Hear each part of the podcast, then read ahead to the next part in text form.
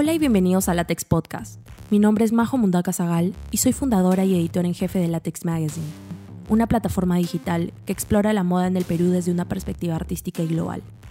En este episodio de Latex Podcast, Ladrón, director de arte e investigador, entrevista a Paulo y Roberto Ruiz Muñoz, los gemelos peruanos detrás de DNI, una marca emergente nacida en París, pero inspirada por los recuerdos de infancia de sus creadores cuando aún vivían en el Perú. Esta entrevista se dio inicialmente en formato Instagram Live y con preguntas por parte de los usuarios.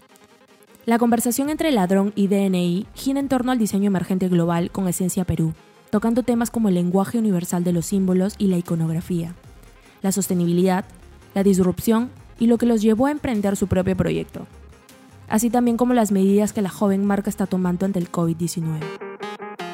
En tres palabras, ¿cómo podrían definir a DNI, chiques? Creo que sí, para contextualizar, primero hay que saber que nosotros, bueno, nos basamos mucho en nuestros recuerdos, ¿no? Como lo acabas de decir, nosotros trabajamos desde aquí, desde París, así que es muy difícil geográficamente, pues, hablar del Perú, ¿no? Por eso nos basamos en nuestros recuerdos, por eso que siempre decimos que nadamos en realidad entre el pasado, el presente y tratamos de escribir el futuro, ¿no? Del Perú en todo caso. Y pues para hablar de, de nuestra imagen, tal vez podríamos hablar de de una mezcla de mm, artesanía, poesía y cultura popular. Claro, ya que para nosotros, digamos, cada obra o cada creación puede ser una autobiografía, ¿no? Ah, se ha visto mucho en el arte y pues en la moda yo pienso que no escapa este costado autobiográfico, ¿no? Cada creación es un, como una autobiografía del que lo hace, ¿no? Y esta, esta autobiografía anclada en recuerdos, eh, recuerdos de más o menos, o sea, ¿qué, ¿qué, momento de su vida? O sea, ¿en qué momento ustedes fueron a París? En realidad más de la niñez, porque nosotros nacimos en Lima, pero rápidamente, o sea, pasamos solamente un año en Lima, y rápidamente nos mudamos a un distrito que se llama Casa Grande, que es muy cercano a Trujillo, en realidad. Entonces, eh, más nos basamos de, esa parte, ¿no? De nuestra niñez, porque en realidad quedamos ahí hasta los, hasta los 13 años, entonces es una parte verdaderamente más que nos ubica en la niñez, ¿no? En la parte de los sueños, o sea que momentos de nuestra vida como que han plasmado, ¿no? Nuestra memoria y pues de, de los que nos basamos, ¿no? Como, como un, un resorte donde que te permite saltar, ¿no? Rápidamente. Y es interesante el uso de iconografía. Eh, que ustedes utilizan. Pero es interesante igual ahora, como, a ver, contemplándolo desde este comentario que ahorita acaban de hacer sobre los recuerdos anclados en una niñez, ¿cómo podrían de alguna manera decodificar estos símbolos que ustedes utilizan o estos iconos que ustedes utilizan con recuerdos de la niñez? Es decir, ¿cómo es que su uso de alguna manera está anclado en algo más onírico? Digamos que, o sea, lo que nos interesa a nosotros es que las imágenes, hay imágenes que son tan fuertes que, digamos, llaman a todo el mundo. O sea, cuando, cuando por ejemplo, hablamos de estampados, ¿no? Los estampados, las estampillas, hablan a todo el mundo. O sea, cuando tú ves a Machu Picchu, hablas a todo peruano, o mismo al exterior, a París también, ¿no? Entonces, siempre buscamos, este, digamos, eh, iconografías que hablen o que tengan un discurso global e internacional, ¿no? Sí, para poder realmente hablar de, del Perú, porque también esa es la base, ¿no? Como, como nosotros dijimos de, con nuestra profesión, somos diseñadores, cómo podemos hablar de nuestro país y de nuestra historia, ¿no? Porque nosotros como peruanos era también importante poder eh, regresar a las raíces, ¿no? Y de ahí tomar parte, como te decíamos, de, autobiográfica de, y sacarla, ¿no? Plasmarla a la, a la, creación, ¿no? Que te permite crear. Claro, mismo si esos recuerdos siempre van a estar modificados, ¿no? Porque los recuerdos de infancia no son fijos, siempre están cambiados, eh, digamos, este, a veces los cambias o tienes esa manera de cambiar y pues eso es lo, también lo interesante, ¿qué da, no? ¿Qué, qué, cuáles son los recuerdos este, que has podido modificar? ¿Cómo los has modificado? ¿Y cuál es la manera de presentarlos a, a la gente? Simplemente. Qué bello eso que dicen, chiques. Me encanta que, que, que, en sí como sea, o sea, sea en sí una acción como para conectar con el recuerdo a partir de lo que eso significaría en un presente. Claro, o sea, lo que nos interesa es exactamente esa conexión, ¿no? Que, que esa fuerza de las imágenes. una imagen tiene una fuerza de conexión que es de repente más grande que bastantes sentidos, ¿no? La vista conecta a bastante gente. Y nos interesamos siempre en, la conexión humana, ¿no? Nosotros de repente como gemelos también tenemos una conexión particular y pues tratamos de ver esta conexión a nivel global. Como te digo, hay iconografías, imágenes que son importantes a nivel internacional. Entonces esa conexión, en todo caso, cuando creamos, es importante. Teniendo en cuenta que ustedes se basan en recuerdos y que estos recuerdos de la niñez no son fijos, sino que cambian, ¿podríamos decir que DNI tiene una identidad que puede seguir cambiando o podría seguir mutando?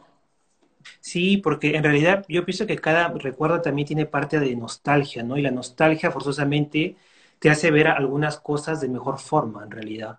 Y pues también en, nuestro, en nuestra profesión es contar, narrar algo que no podemos decir con palabras, ¿no? Sí, además que las palabras resultan un poco a veces limitantes. Creo que la imagen es un poco más expansiva en la, función expresiva. Exacto. Y sobre todo que bastantes personas pueden comprender a veces mensajes diferentes, ¿no? Tú como plazas algo aquí que a ti te parece dar una cierta significación y hay otras personas pues que le parece algo más abierto, ¿no? Eso es también esencial que, que diferentes personas vean otras cosas, ¿no? Para crear abertura en realidad. Eso crea abertura. Eh, podríamos decir que DNI en ese uso o en, esa, o en ese querer como aperturar a otros significados, ¿podría considerarse disruptivo? Yo pienso que sí, ¿no? En todo caso, en la moda cada creador eh, trata de hacer disruptivo lo más posible, porque digamos, la moda eh, como arte aplicado se trata de, ser el más disruptivo posible. En todo caso, está acá para, para solo para dar un mensaje de disrupción, ¿no? Diferente en todo caso, ¿no? Y, al ser diferente de, una realidad ah, cotidiana, ya, entre comillas, puedes tener un paso en la disrupción, ¿no? Lo vemos algo así. ¿Ustedes, chicas, eh, estudiaron eh, algo relacionado al diseño o son autodidactas? Mm, no, en realidad sí estudiamos aquí diseño. Eh, Pablo tiene, eh, estudió tres años, digamos, de, diseño que le llaman aquí textil, ¿no? O sea, todo lo que es eh, telas, telas, colores, estampados. Y yo tengo, yo tengo tres años también de diseño, pero más aplicado al volumen, al patronaje, todo esto, ¿no? Para tener una, algo más amplio. O sea, nos complementamos. Y en función a su educación, ¿creen que hay cosas que, que, hoy en día a, los estudiantes de diseño todavía no les enseñan cuando ya como se van hacia un proyecto, hacia un proyecto en sí mismo. Lo que nos parece interesante y que a veces en, la, en el, el este, educativo no lo hacemos es de, de ¿cómo decir? De, de preguntarnos sobre nuestros orígenes y lo que pueden traer como creación, ¿no? porque como decía al comienzo, para, para, para mí en todo caso, para nosotros, cada obra es una autobiografía, porque cuando a ti te gusta el rojo, te gusta el verde, eso tiene una explicación, ¿no? Es por lo que tú has vivido o a veces lo que te mismo te han impuesto. Entonces, un análisis de toda tu vida puede ser también benéfico hacia una obra creativa, lo que a veces no, no nos este, enseñan en un percurso creativo, ¿no? Sí, aparte, también dependería de cada escuela, ¿no? Cada escuela tiene también una forma diferente de aprender, ¿no? Hay una diferencia entre, entre Londres y entre París o entre Milano, pienso yo, o entre también Perú, ¿no? Y América Latina en, diferente. Entonces, claro, no se puede, creo, aplicar una regla en realidad. Ahora, en función a, a cómo es que se desenvolvió este DNI en, en París específicamente, ¿Cómo notaron esta apertura del de, el mercado europeo a la iconografía peruana en, el uso que ustedes le estaban dando? Y pienso que para, en todo caso, lo que vemos aquí en París es algo nuevo, ¿no? O sea, nuevo. Eh, hay, hay pocas marcas que ya están súper implantadas aquí, por ejemplo, en París, ¿no? Que hablan de Perú, como, como nosotros. Y pues es algo nuevo porque hay muchos europeos también que crean marcas y se inspiran del Perú. Y ellos tienen una cierta visión que es tal vez diferente también a la de nosotros, ¿no? Entonces, obviamente, porque hay, es diferente ver su cultura y reinterpretarla que ver una cultura que tal vez no es la, no es la nuestra y, y darle una interpretación, ¿no? Y pues por eso que creo que hay una novedad, una gran novedad en todo caso aquí de presentar este tipo de marcas. Claro, justamente hablaba con, con, una persona y porque hemos analizado más o menos el mercado que europeo, ¿no? Y nos dábamos cuenta que había esa falta, digamos, de representación, no solo peruana, sino latinoamericana en general en todo caso, ¿no? Por ejemplo, en uno de los premios más este, mm, importantes de la industria de la moda, el VMAX Prize, ese primer año que había un latinoamericano en Argentina. Nosotros nos preguntábamos por qué, eh, por qué esa falta de, latinoamericanos a nivel internacional en la moda. Entonces, sea somos todos malos, sea hay, una, hay, un, sea hay un, algo que, que, que no va, ¿no? Entonces, eh, por qué esa falta de representación, no solo en la creación, sino también en los modelos, eh, ¿no? en general, digamos, en la moda. Entonces, la moda hablaba, digamos, de, ¿cómo decirte? De, eh, la moda, en todo caso, la moda siempre es inspirado, en todo caso, pero como te repito, es diferente inspirarse que ser de ese país y pues hacer la proposición creativa, ¿no? Y pienso que, o sea, en todo caso, viendo ese análisis, vimos que yo pienso que en los años que seguirán, meses, años que seguirán, va a haber una abertura, como ha habido la abertura para, la para África, por ejemplo, ¿no? Como los, has visto, los antiguos ganadores ya han sido africanos. Entonces va a haber una abertura en realidad global, globalizada, que va, que va, que va a seguir esto. O sea, ya no solamente van a, vamos a hablar de diseñadores europeos. Claro, la palabra que me faltaba hace rato, perdón, era la palabra inclusión. ¿No? Porque la moda actual habla de inclusión, de no gender, eh, de la talla XXL hasta la XXS, o sea, la exclusión mismo en el lujo ya no es una palabra que, da ganas, ¿no? Porque excluir a alguien ya no es moderno. No, y aparte ya no es normal. Ya no es normal. No, y ya no es aplicable a un no Es aplicable, exactamente. Entonces, hablan de, inclusión, pero esta inclusión también lleva o trae, digamos, a, a que hablemos de todas las culturas, ¿no? Y de esta falta de, creadores latinoamericanos a nivel este, internacional. Claro, es una, es una, más una falta, claro, de visibilización hacia exacto, porque, exacto, porque existen, ¿no? Pero es una falta de visibilización, como tú dices, entonces hay que buscar dónde está el problema, digamos. Igual lo bueno es que, o sea, lo interesante es que sean conscientes de ello y que puedan como accionar sobre esa falta de visibilización. Me parece súper importante eso, chicas. Ahora, con respecto al, al, tema del COVID-19, teniendo en cuenta el famoso COVID-19, que va a ser famoso para, para toda la eternidad. Sí, sí. Em, ¿Cómo es que ustedes eh, van a, tomar medidas con respecto a, esto en función a su distribución logística, diseño o todo lo que tiene que ver con sus procesos de diseño? ¿Cómo se están preparando para este cambio paradigmático de, de procesos y de sistemas productivos? Pienso que en primer lugar, la primera cosa a tener es mucha humildad con lo que está pasando, ¿no? Porque hay mucha gente que ahorita tiene muchas afirmaciones o piensa tener la, la, respuesta, pero no la tenemos. Esto yo pienso que el COVID ha permitido a mucha gente darse cuenta que sí, en realidad podemos cerrar fronteras, sí podemos cerrar aeropuertos, sí podemos hacer una, parar completamente la, la economía, ¿no? Entonces, nosotros, pienso yo, como creativos o diseñadores, tenemos que pensar, como dices tú, a cuestionar, ¿no? ¿Cómo va a pasar luego? Porque tal vez como simplemente, por ejemplo, no, mañana más tarde ya abrimos las puertas, salimos de cuarentena, vamos a cambiar de hábitos. Tú no vas a ir, yo no, no, vamos a ir a una tienda a probarnos igual, a dejarlo ahí, a coger otra cosa, porque bueno, vas a tener un temor, un miedo, ¿no? Por eso es que se supone, ¿no? Entonces, toda la, la, sociedad en realidad va a cambiar las, los hábitos, y cuando cambian los, las habitudes globales, pues tenemos que tratar de ver una adaptación, ¿no? Pero para eso tenemos que estar en cuestionar y no afirmar. Claro, como yo pienso como creativos y no como científicos, ¿no? Tenemos, como tú dices, cuestionar, es demasiado importante. Y sobre todo hacer una diferencia muy importante entre existir y vivir. ¿sí? Porque hay gente que, no sé, o sea, ahorita en este tiempo de cuarentena se necesita más que todo este, hacer esa diferencia, ¿no? Sí, sí, sí, pero pienso que ha permitido esto el COVID, ¿no? Porque hay gente simplemente que existía y que no vivía y que hoy en día o luego vivirá, ¿no? Y pues en eso también adaptar forzosamente los canales. Claro, si antes pensábamos una estrategia más, como te digo, más implantarse en, tiendas, pues tal vez ahora pensar en el e-commerce, por ejemplo, ¿no?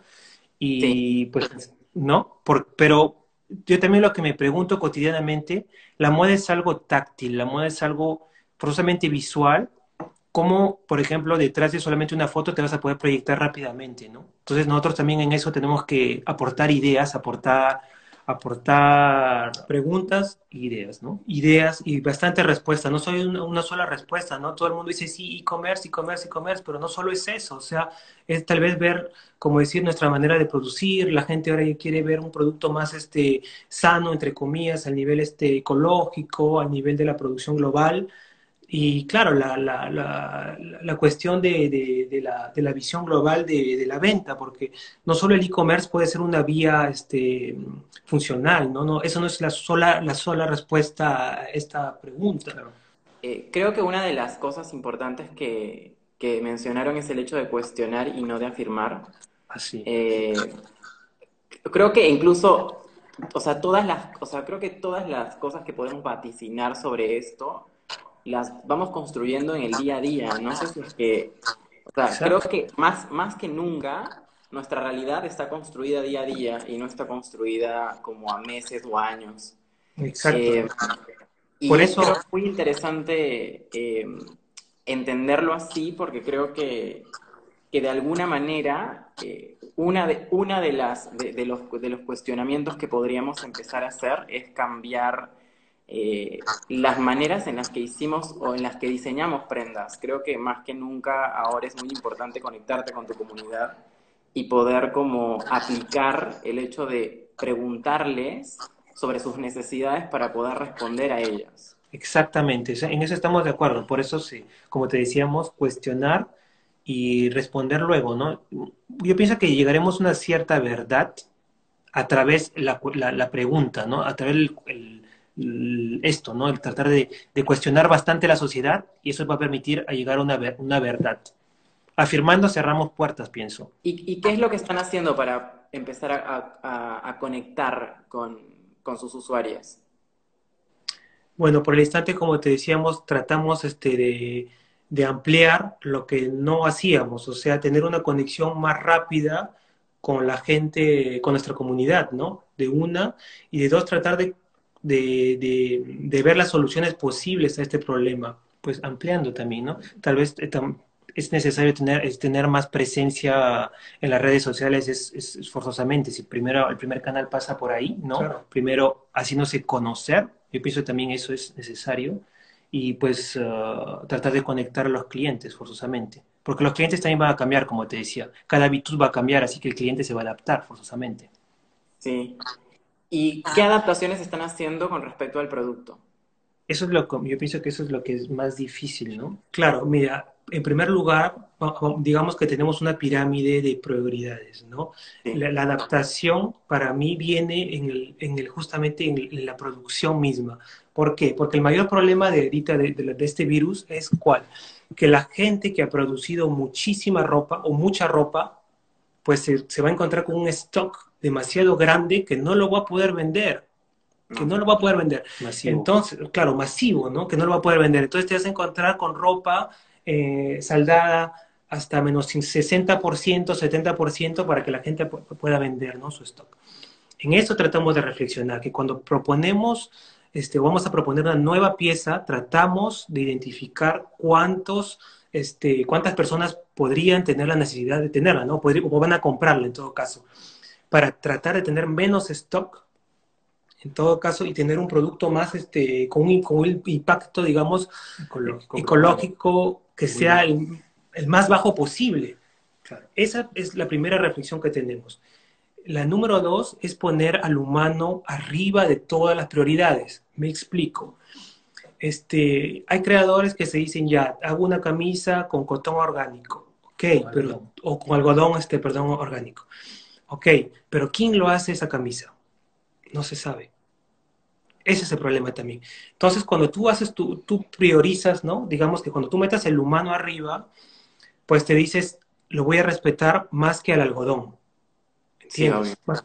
Entonces, esas tratamos de, amplificar y de, dar prioridades, ¿no? Priorizar la, la, la, la, forma de crear, en todo caso. Sí, creo que es una de las grandes falacias de la moda sostenible, el hecho de primar primero a la materia prima en lugar de a la ética humana. Sí, y eso, es, algo que... Claro, claro. Pero yo pienso que también eso es la, gran diferencia, pienso yo, eh, pensamos en todo caso, ¿no? Entre diseñadores emergentes y otras marcas que pueden ser masivas. Porque en realidad todo el mundo puede ser sostenible o tener unas telas orgánicas o ecológicas, pero no es eso que crea una visión global de marca. ¿no? Y sobre todo, como decíamos, el humano debe plazarse mucho más arriba que esto. Por supuesto que la tela que tenga menos impacto ecológico es hiper, súper importante, pero es también importantísimo tener pues una persona que esté, que cose en buenas condiciones, porque, bueno, hay gente que tiene realmente arte en las manos, ¿no? Y esta gente, esta, estas personas que cosen, estas personas que, que confeccionan, también son, son, son tan importantes como el diseñador. Pues se supone, ¿no? Y esto creo que lo hemos perdido poco a poco, ¿no? Más mostramos a un diseñador estrella y después nadie sabía cómo se hacían las cosas. Claro, por eso. Claro, o sea, venimos a, lo del comienzo, ¿no? A la conexión. La gente ya no tiene esta conexión contra, con la ropa, ¿no? Cuando alguien se compra un polo de cinco soles, no sabe quién lo ha hecho, cómo está hecho. A eso voy, ¿no? Esa conexión que el consumidor no sabe, o sea, ya está perdido. Es muy importante esto que acaban de decir, chiques, porque, o sea, creo que una de las cosas importantes que de alguna manera se está eh, vaticinando para, para, para los próximos años es el tema de la transparencia de nuestros procesos hacia nuestros usuarios. Eh, creo que el tema humano, el, tema humano está demasiado, eh, demasiado como tenido en cuenta ahora, porque creo que ahora nos han agarrado la salud y mm. creo que, que ahora las personas estamos como siendo mucho más, o sea, evaluando mucho más el tema humano y el tema del trato con el otro. Eh, más incluso ahora que esta, esta enfermedad en realidad se trata de no tener contacto humano. Exacto. Eh, y de respetar esa distancia de trato humano, creo yo, como desde un lugar eh, incluso hasta metafórico. Entonces me parece importante esto que, que, enuncian sobre, sobre poner al humano primero. Es muy importante eso. Creo que cuando pones al humano primero, tu marca termina siendo eh, automáticamente humana. Y creo que necesitamos más, más marcas humanas que marcas que sean totalmente externas al humano. Claro, tratamos de, como te digo, de, meter al humano arriba, ¿no? Y tratar este de, de, ser transparentes y honestos en lo que hacemos, nada más. Creo que la última pregunta que quiero hacerles eh, es eh, cómo podrían eh, aconsejar a, a, los, a, los, estudiantes o a las personas que están queriendo proyectar un, un emprendimiento de, moda emergente a partir de, o sea, en estos tiempos, ¿qué cosas les aconsejarían a esas personas? En, primer lugar, como dijimos hace rato, yo pienso que es la honestidad, ¿no? Uno cuando está en conexión con su proyecto y el proyecto le parece al 100% honesto y en fase con su identidad, pues es mucho más fácil portarlo para arriba, ¿no? Porque a veces cuando se dice, ah, espérate, estoy haciendo un proyecto, estoy al 70, al 60% más o menos en conexión con él, pues como no lo portas como si hubieras portado al 100% de honestidad, ¿no es así? Sí, es Entonces eso es básico, eso es básicamente lo, lo, necesario para comenzar. Luego pienso que necesitas mucho, mucho, mucho trabajo, porque pues no, nada viene sin trabajo, ¿no? Eh, una pasión, porque la moda es pasión, ¿no? Todo tipo de arte, tal vez arte o arte aplicado, porque la moda es más un arte aplicado, ¿no? Una pasión y pues no sé qué adjuntar, ¿no? Eh, no, simplemente como te digo, yo pienso que lo que más nuestro mejor, este, algo que es importante para nosotros es solo creer en el proyecto, ¿no? También. Porque hay gente que viene y te va a destruir tu proyecto desde el comienzo diciendo, no, pero no va a funcionar, no hagas esto, ¿qué estás haciendo? Eres loco, y todo eso lo que es más importante, yo pienso, es creer, porque si uno no cree, uno mismo no cree en su proyecto, pues nunca vas a convencer a alguien. No, nadie te va a creer si no crees. Nadie te va a creer de lo que estás hablando. Y también otra cosa que podría decir, y que nos ha sido clave, yo pienso, es también tener como un pequeño equipo que, que siempre esté de, no, o sea, que te apoye, gente que te apoye, es necesario y esencial, digo, ¿no? ¿Y cómo se conforma su equipo, chiques? Como tú sabes, una marca emergente en realidad es un equipo realmente bastante reducido, ¿no? Sí. Eh, pero trabajamos como, o sea, nosotros damos las, no sé cómo le puedo llamar, las líneas directivas y cada uno trabaja aportando ideas. Nosotros no estamos en un piedestal y, y seleccionamos todo, ¿no? Trabajamos con una persona que es aquí artesana en realidad que, que se ocupa de la parte patronaje y costura. Ya. Tenemos una asistente de diseño que nos ayuda, o sea, nosotros le damos, como te digo, ideas globales y ella pues trata de aportar las ideas también, ¿no? Con otra visión para contrabalancear. Qué chévere, chiques. ¿Quieren pasar a las preguntas y respuestas? Con gusto. A ver, que tengo varias acá. A ver, la primera. ¿Cuál creen que es la ventaja diferencial de DNI ante otras marcas inspiradas en Perú? A ver, para hacerlo simple, para mí también, eh, DNI, como es una marca que es hombre, menswear, hay muy pocas marcas que hablan de Perú que son hombres, si te das cuenta. No hay muchas. Ahí ya también viene un poco de diferenciación, de diferenciación. Realmente mm, he estudiado diferentes marcas peruanas, pero nosotros tenemos una mezcla, como decía yo, la parte de niñez en Perú y la parte de formación aquí en París. Entonces eso también nos ha permitido hacer una mezcla diferente, ¿no? Que se puede aportar en Perú directamente. Exacto. ¿En algún momento pensaría migrar como de menswear hacia genderless? Sí, en realidad ahora, hoy en día, eh, no pienso que una prenda eh, tenga realmente una, que esta prenda sea de hombre o sea de mujer en realidad. O sea, nosotros, pues, nuestras prendas, como, como lo pueden ver en Instagram, han sido, han sido tomadas en fotos sobre mujeres o sobre hombres, en realidad. Pero como ahora la industria te, te, te pide decirte, tú eres menswear o, o womenswear, le damos una, vamos a decir, una opción. Ver, vamos a otra pregunta. ¿Qué opinan de la apropiación cultural peruana que utilizan marcas extranjeras? Hoy venimos sobre el discurso de honestidad, ¿no? O sea, a ver, reviendo, o sea, las marcas, como, como te decía hace un momento, en global, siempre han habido algunas representaciones que sean de África, que sean mexicanas, que sean peruanas, vistas por gente de Europa. Eso es lo que decía hace, rato, ¿no? ellos lo representan de una forma, pues, que es la, que es la de ellos. Eso para mí yo lo llamo coger una cultura, apropiársela y darla.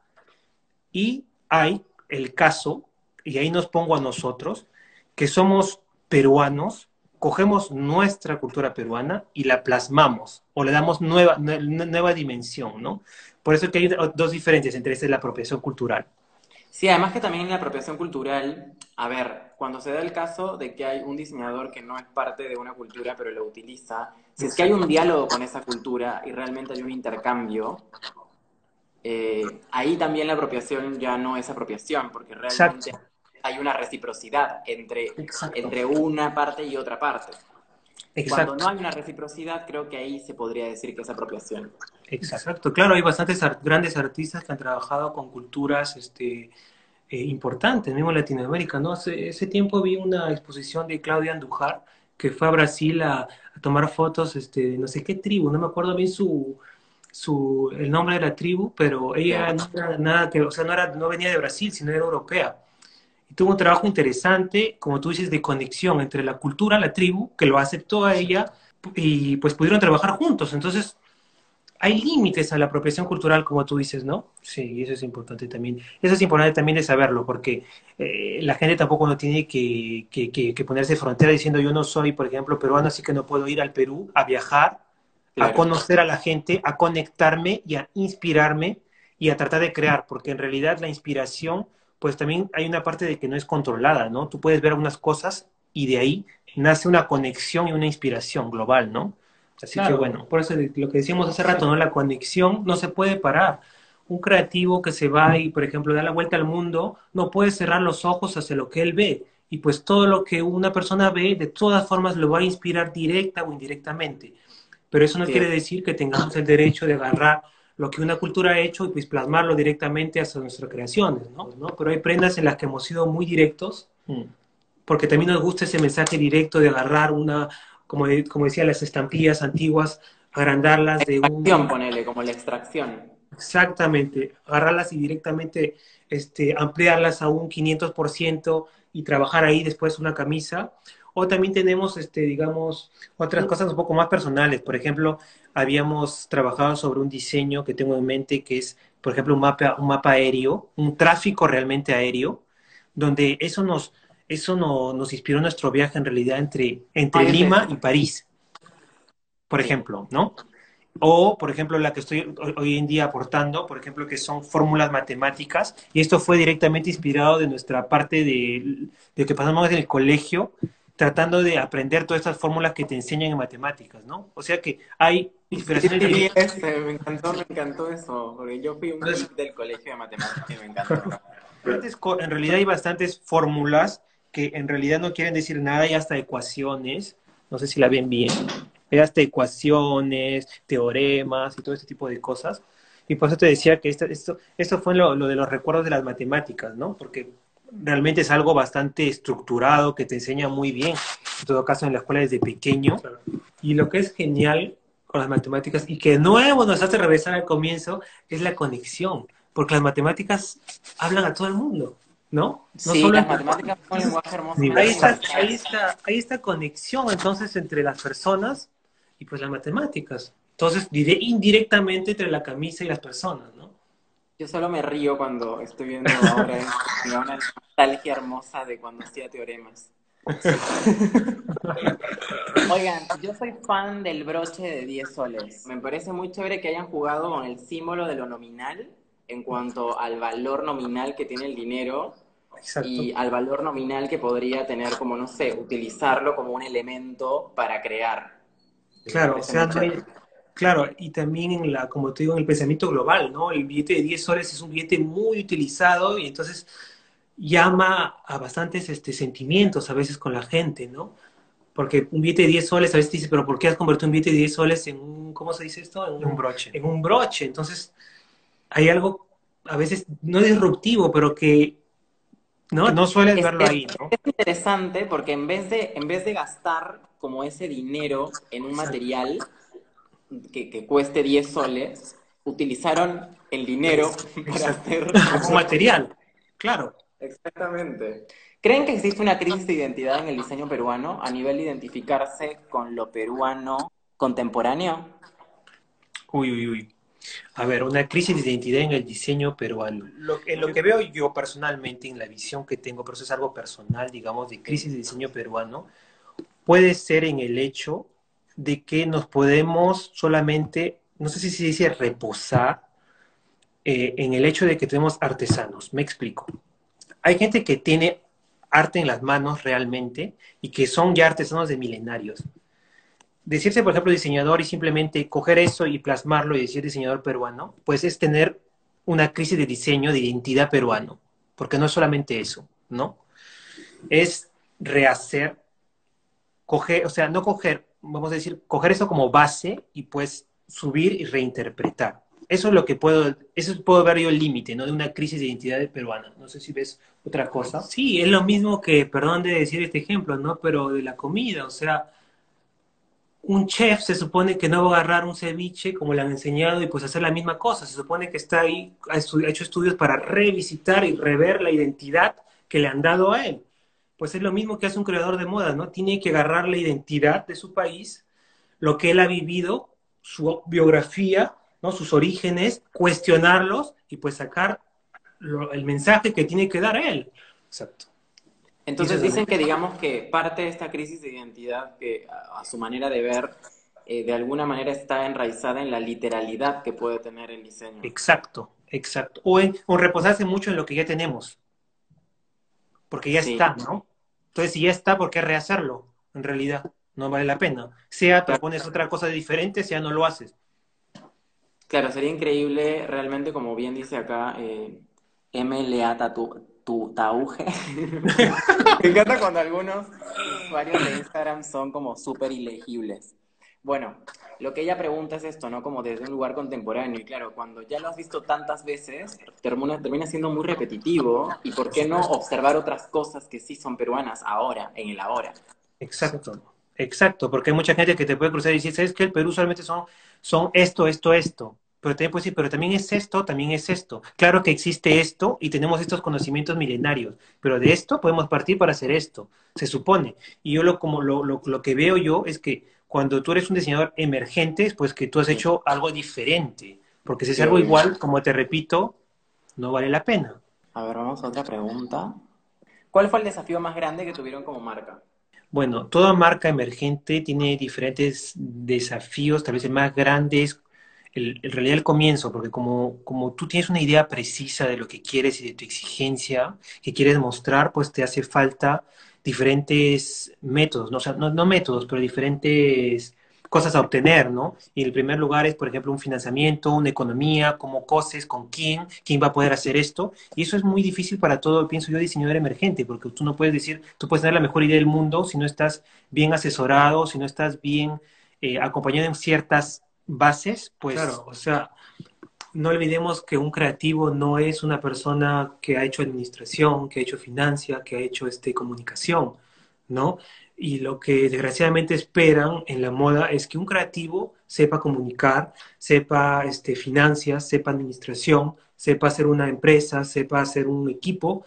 Entonces, eso, ahí viene la dificultad. En sí, cuando uno ve ¿no? Una, a otros este, tipos de, bueno, las esperas, digamos, que, que la moda actual tiene de un, de un este, creador, son muy grandes, porque, como te repito, comunicar, comunicación, administración, este, financia eh, y creación son cosas que, digamos, un joven creador necesita tener y como competencia. Entonces es bien amplio, ¿no? Y ese desafío es amplio, sí, sí, sí, por supuesto. Ahí viene la dificultad. A ver, vamos a otra. ¿La representación e inspiración latinoamericana seguirá creciendo en presencia dentro de la industria? Sí, forzosamente y obligatoriamente. Y este es el rol que nosotros, eh, nosotros, y no solamente nosotros, ¿no? Toda la, toda la generación de diseñadores emergentes, porque hay muchísimos, simplemente que no, la, no son conocidos hoy en día internacionalmente, pero hay muchísimos, pienso yo, gente que porta valores y que porta imagen de marca fuerte. Pues así que, así que esto va a estar, como, como decíamos hace rato, esto va a estar subiendo y de más en más. De más el tema de que decíamos ¿no? hace rato de inclusión, eh, pues Latinoamérica no puede quedarse atrás, ¿no? La inclusión va de todas formas llevar al diseño latinoamericano al internacional. Simplemente es prepararse y mostrar la mejor, la mejor imagen, como decíamos, como decíamos hace rato, posible de marca y la mejor, de la mejor forma posible, no, honesta, honesta. Sí, hay que prepararse un montón, hay que prepararse literal. Más que nada porque realmente yo también siento que en algún momento va a haber un boom latinoamericano increíblemente global. Exacto. Slow Fashion World dice, ¿cómo conectan su proyecto con los Objetivos de Desarrollo Sostenible 2030? Ya. Eh, en, primer lugar, yo pienso que, a ver, desarrollo sostenible en 2030. 2030, bueno, son objetivos bastante largos, pero bien. Nosotros cotidianamente, como decíamos, tenemos en mente de producir menos, pero producir mejor. Y de esa, de esa manera, ya esa es la base, pienso que todo el mundo tiene que tener, producir menos, pero producir mejor. Ahí va. Luego, de poner al humano a lo más alto posible de consideración. ¿Qué más de eso, no? O sea, producir menos y luego también coger todo tipo de materiales que tengan el menor impacto eh, ambiental, ¿no? Sea, tampoco, ahora yo pienso que esto, esto del COVID, por ejemplo, ha permitido decirle a la gente que sí, un virus puede pararte y puede paralizar mundialmente. O sea, el cambio ambiental que, que, alguna, que alguna gente se dice, por ejemplo, el cambio ambiental, esto de acá del ambiente, el cambio climático no es real, no es realidad, no es verdad. Pues sí, algo natural, la naturaleza, es lo que gobierna. No somos nosotros en realidad. Entonces, cualquier tipo de estas cosas tenemos que tenerlo en mente. Bueno, la última pregunta. ¿Cómo así se fueron a Francia y cómo decidieron emprender? O sea, ¿cómo decidieron emprender? ¿Cuál fue el momento en el cual decidieron emprender? Creo que fue nuestra primera experiencia en la moda. Eh, porque cuando hicimos nuestras primeras prácticas, en todo caso en, en, la moda, aquí en Francia, nos dimos cuenta que cuando estás en una empresa ya tienes límites bien rápido, ¿no? Sobre todo al comienzo de tu carrera, y mismo al fin te das cuenta de que la gente este, no está contenta de su empleo, pero igual se queda porque es, es un empleo en la moda. Entonces, fue, pienso, muy rápido la manera de que vimos la moda. O sea, nos dijimos, no podemos quedarnos aquí solo en una empresa y, terminar nuestra carrera en una empresa, sino teníamos esas ganas de, de, dar un discurso y creo que teníamos un discurso este, eh, sincero, nada más, ¿no? Tenemos algo que contar. Aparte de la cosa de emprender, también viene de, del hecho, como, como decía Paulo, de decirte, bueno, cuando tú cotidianamente en tu vida profesional estás al 100% eh, contento, pues súper porque estás, estás haciendo tu pasión, ¿no? Porque la moda como se vive como pasión, pues es algo mucho que se decupla, ¿no? Porque como a veces cuando no trabajas en tu pasión, pues lo haces porque lo necesitas, ¿no? Entonces cuando tú trabajas en la moda como pasión y encima como trabajo, es algo muy difícil encontrar al 100%, ¿no? Porque esto se decupla como sentimiento. Así que muy rápidamente, viendo el mundo en, realidad de la moda actual y viendo las inspiraciones de donde veníamos, queríamos forzosamente con nuestra formación no, en todo caso no sé por qué, pero como visceralmente límite, hablar de dónde veníamos y hablar de Perú. Así que esto, como veíamos a, la derecha y a la izquierda que había marcas que se podían permitir de hablar del Perú, pues nos dijimos por qué en realidad nosotros, que tenemos esta visión en realidad y esta, este casi doble lenguaje de Perú y de estar formados aquí, pues emprender, emprender, realmente emprender, emprender, emprender, emprender. Mm. ¿Ya cuánto tiempo van con DNI, chiques? Es muy reciente, en realidad. DNI nace el comienzo de 2019, exacto. Allá van un año. Felicitaciones. Gracias.